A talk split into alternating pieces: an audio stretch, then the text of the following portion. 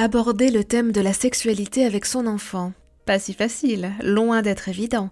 Pour en parler avec nous, Maëlle Chaland-Belval, présidente de Committees, organisme de formation en éducation affective et sexuelle et autrice du précieux livre Oser en parler, savoir parler d'amour et de sexualité avec ses enfants, paru chez Interédition.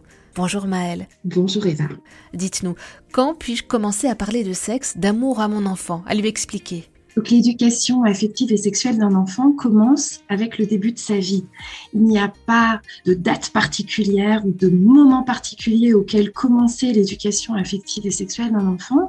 Elle commence déjà dans la manière dont on touche son enfant, la manière dont on lui parle de son corps, la manière dont on essaye de respecter ses besoins vitaux, la manière dont on le met en valeur et on lui témoigne son affection et son amour tout cela, c'est déjà de l'éducation affective et sexuelle. Donc ça commence avec le début de la vie. Et quand vous dites, c'est la manière dont, dont, on lui parle, dont on le touche, par exemple, imaginons mon enfant a, trois mois ou six mois, concrètement, est-ce que vous auriez un exemple à, nous donner pour qu'on puisse se représenter? Oui, je pense par exemple à ce qu'on fait quand on nettoie les fesses de son enfant ou ses parties intimes.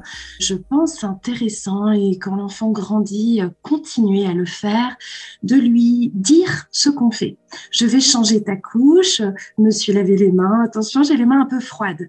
Voilà, mais je nettoie tes fesses et puis tu seras tout propre et tu verras, tu sentiras bon ah, qu'on se sent bien quand on est propre. En fait, si vous voulez, pratiquer ces gestes en parlant à l'enfant et bien distinguer éventuellement la, saleté, le dégoût que peuvent nous inspirer les excréments de l'enfant lui-même.